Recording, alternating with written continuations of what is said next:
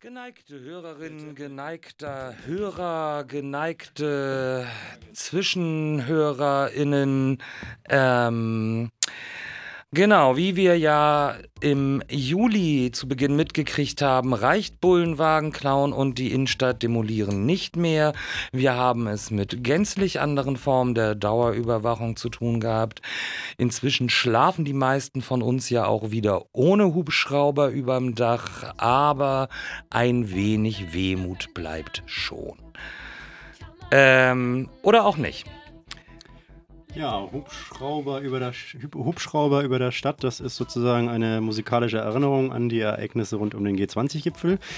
Ähm, in Hamburg heute soll es nicht darum gehen, sondern hier bei Luxus Prekariats Luxus äh, wollen wir uns heute beschäftigen mit äh, 100 Jahre russische Revolution.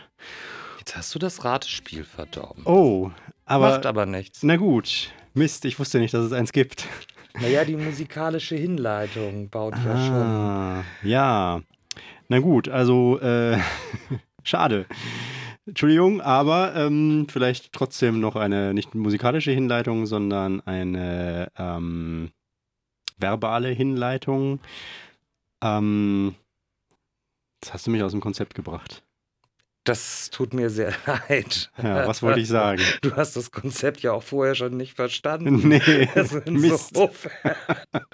ist es vielleicht ja. nicht ganz so schlimm. Shit, schon wieder auf ganzer Gut, Linie aber, versagt. Nee, also du wolltest ja, du hast ja jetzt verraten, es geht ja um Revolution genau, und revolutionäre Situation. Ja, danke, das ist das Stichwort. Ähm, revolutionäre Situation und damit vielleicht auch der Glaube an die Wirkmächtigkeit von revolutionären Situationen, das ist ja etwas, was vielleicht äh, gerade gerade ähm, uns hier mit den Erfahrungen von G20 und der danach einsetzenden äh, vorhersehbaren Repression und der vor allem aber auch der medialen Hetze, äh, die danach einsetzte gegen Linksradikale, ähm, da geht uns ja dieser Glaube vielleicht etwas verloren oder geht vielleicht vielen gerade dieser Glaube etwas verloren.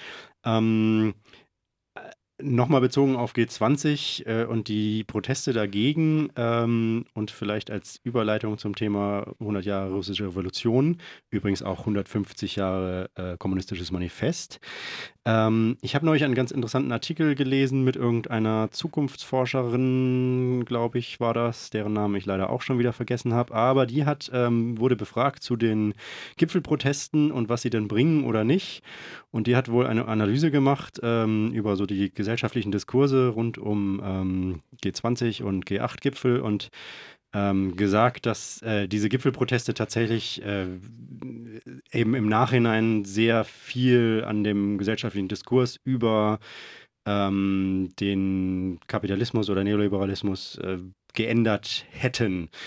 Ähm, das ist jetzt eine These, der können wir uns anschließen, müssen wir aber auch nicht. Ich fand das nur ganz interessant, ähm, nochmal zu lesen oder auch zu sagen, dass solche Sachen vielleicht auch einfach ähm, etwas später erst ihre Wirkung entfalten. Und 150 Jahre kommunistisches Manifest, 100 Jahre russische Revolution, also ähm, ist eine etwas steile These, aber offenbar hat es ja auch bei der russischen Revolution etwas länger gedauert, bis es soweit war. Ja, ähm, allerdings, also verhältnismäßig zügig, würde ich mal sagen.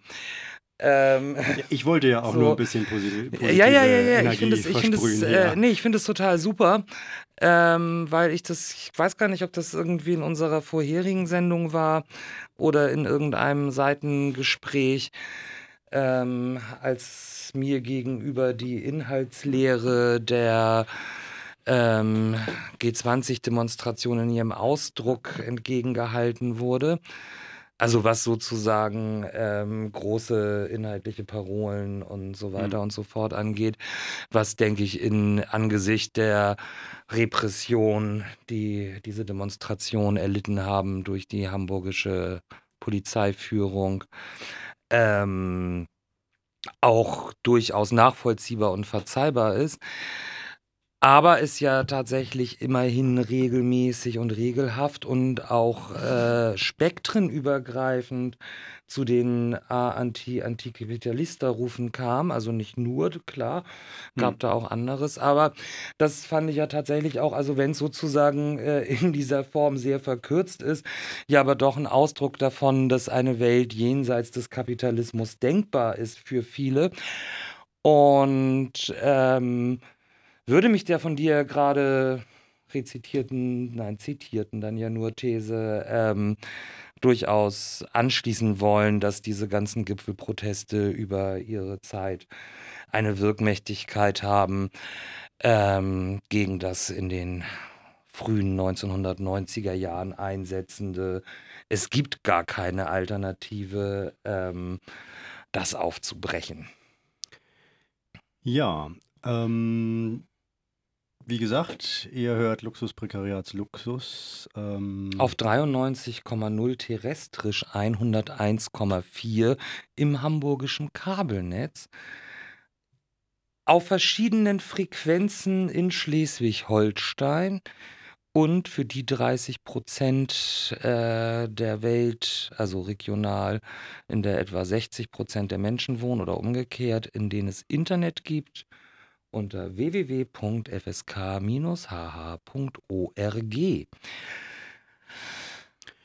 Ja, russische Revolution, äh, 100-jähriges Jubiläum ähm, der Oktoberrevolution. Deshalb jetzt hier in dieser September-Sendung unser Thema, aber wir haben gerade schon kurz eingangs so ein bisschen geredet. Ähm, ich kenne mich ja überhaupt nicht aus, also naja, das stimmt nicht ganz, aber nicht so gut.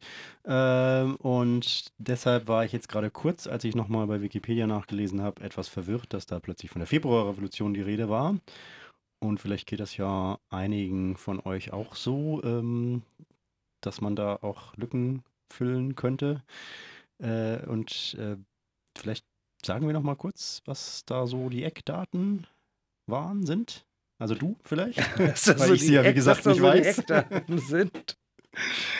Ähm, die Eckdaten sind grob ähm, eine große Unzufriedenheit ähm, im zaristischen Russland einhergehend und ähm, ohne jetzt Verelendungstheorien äh, hochreißen zu wollen, auch ein wenig verursacht durch äh, dramatisches äh, soziales Elend, ähm, durch ja, äh, erschreckende, also wir befinden uns eigentlich noch in der Leibeigenschaft. Ähm, Beschulung findet nur in ähm, Klöstern und anderen Einrichtungen der russisch-orthodoxen Kirche statt. Ähm, dementsprechend natürlich ein heftiges Auswahlsystem, was ähm, zaristischer Konformität, äh, Gottesgläubig und Fürchtigkeit angeht ähm, und solcherlei Dinge. Ähm, tatsächlich also da bin ich sozusagen ein bisschen, ein bisschen äh, schwach auf der Brust, weil mir überhaupt nicht klar ist, wie viel Prozent der Bevölkerung überhaupt von der Beschulung erreicht wurde. Ähm, allerdings ist es nicht so, dass ausschließlich äh, Geld dabei eine Rolle spielte, denn auch der Schuhmachersohn ähm, und wirklich in absolutem Elend aufgewachsene, ähm, später absolutes Elend verbreitende Josef Stalin hat es auf einer dieser Schulen geschafft ähm, in Tiflis ähm, und Genau, ansonsten ist aber äh, außer der Beschulung wenig erfreulich, sind auch die war nicht sonderlich erfreulich in seinem Leben und auch für die meisten anderen nicht, weil es wie gesagt sehr mit Zucht und Ordnung, Gottesfürchtigkeit, ähm, Strafen, Schulausschlüssen und so weiter und so fort einherging. Wirklich große, große Armut. Ähm, nicht nur was die Lebensmittelversorgung angeht, sondern äh, vor allem auch Dinge wie Heizmaterial, Kleidung, äh, medizinische Versorgung. Also wirklich ein Elend an allen Ecken und Enden. Und dem Ganzen dann Abhilfe geschaffen werden sollte. Ähm, Im Februar ist zu einer ich würde es jetzt mal etwas platt sozialdemokratischen äh, Revolution kam, was in sich ein Widerspruch ist, ähm, aber tatsächlich so ein bisschen so funktionierte, dass äh, der Zar abgedankt hat ähm, und stattdessen ein Parlament eingerichtet worden ist, ähm, in dem Vertreter ähm, eben dann unterschiedlichster regionaler, aber eben äh, im Prinzip nicht äh, sozialer Herkunft, sondern tatsächlich das Bürgertum überwiegend in diesem Parlament vertreten war und parallel dazu Arbeiter- und Soldatenräte ähm, einberufen worden sind und aber ein, ähm, ein von den ähm, ich sage es jetzt mal, Parlamentariern, den Menschewiki, ähm, durchaus gemeinsam mit den äh, eher den Arbeiter- und Soldatenräten ähm, zugehörigen Bolschewiki eine Annäherung für eine gemeinsame äh, Verfassung des Russischen Reichs äh, und einer gemeinsamen ähm, Überlegung, wie dann eben auch dort regiert werden soll, ähm, angesetzt war. Und auf einem großen Volkskongress ähm, im ich glaube, im November, im November 17 sollte eine verfassungsgebende, äh, nee, nicht November 17, November 18 sollte eine verfassungsgebende, nein, November 17, was rede ich? November 17 sollte eine verfassungsgebende Versammlung einberufen werden.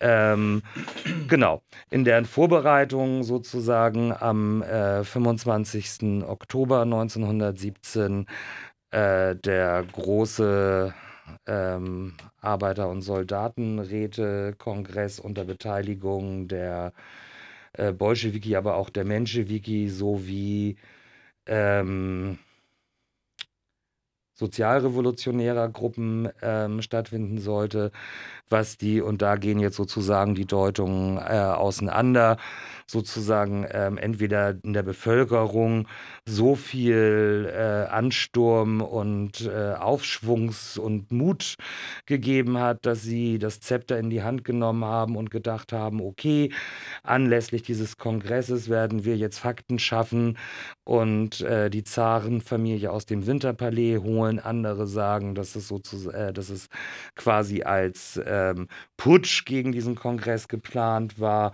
um Fakten zu schaffen. Lange Rede, kurzer Sinn. Aus diesem Kongress sind einige Sozialrevolutionäre, also vor allem rechte Sozialrevolutionäre und ein Großteil der Menschewiki ausgezogen. Ähm, es gab sowieso eine Stimmmehrheit der Bolschewiki und der Linkssozialrevolutionäre, sodass also dann mit dem Sturm auf dem Winterpalais am Morgen des 26. Oktober beziehungsweise 8. November, also je nachdem ob julianischer oder gregorianischer Kalender, ähm, dann sozusagen quasi die Gründung der Sowjetunion war, was beinhaltete sozusagen noch in der Nacht das Dekret zur Erschaffung des Friedens zu beschließen. Das heißt also damit eine Grundlage zu schaffen, in Friedensverhandlungen einzutreten, sowohl mit dem Deutschen Reich als aber auch mit den anderen Kriegsparteien, um also eben Krieg sterben und die Verarmung der Bevölkerung durch diesen Krieg dann auch zu beenden. Ähm, genauso ging es dann um die Landaufteilung. Das war also auch sozusagen so ein Streitpunkt, genau wie der Eintritt in Friedensverhandlungen mit den ähm, Februarrevolutionären, mhm. ähm, die sozusagen ähm, da auch nicht radikal vorangehen wollten, was dann eben aber von diesem Kongress beschlossen worden ist vor dem Hintergrund des Winterpalais, nämlich die Enteignung ähm, aller Landflächen und gleichzeitig die Verteilung dieser Landflächen an einzelne Bauern, die bis dahin besitzlos gewesen sind, ähm, um eben sozusagen die Ernährungslage deutlich zu verbessern, was auch anfangs sehr gut geklappt hat. Außerdem ähm, nicht ganz unwesentlich ist damit sozusagen vorangetrieben worden die äh, Nationalitätenregelung oder Völkerregelung innerhalb der Sowjetunion, die ja ein Vielvölkerstaat ähm, gewesen sind. Ähm, erster Kommissar übrigens dieses ähm, Rates, äh, Stalin, der eben maßgeblich dazu beigetragen hat, dass sozusagen ähm, eine Gleichberechtigung der Völker in der Sowjetunion stattgefunden hat. ähm, nach Gesetzeslage und auch allen äh, Völkern, ähm, nicht etwa Bevölkerungsgruppen, sondern allen Völkern das Recht auf Selbstbestimmung ge äh, gegeben worden ist, weswegen dann die Sowjetunion ja im Endeffekt auch auf äh, 50 Teilrepubliken angewachsen ist, weil eben sozusagen einzelne Volksgruppen oder Völker äh, hm. auch eine eigene sozialistische Sowjetrepublik gründen durften, konnten, sollten. Okay, ich bin zutiefst beeindruckt von diesem äh, Kurzreferat, ähm, aus, quasi aus dem Hemdsärmel geschüttelt. Ähm, da scheint mir doch jahrzehntelange, ähm, ich möchte ich das Wort Indoktrination verwenden, ja, nimm es, nimm es. draus zu sprechen.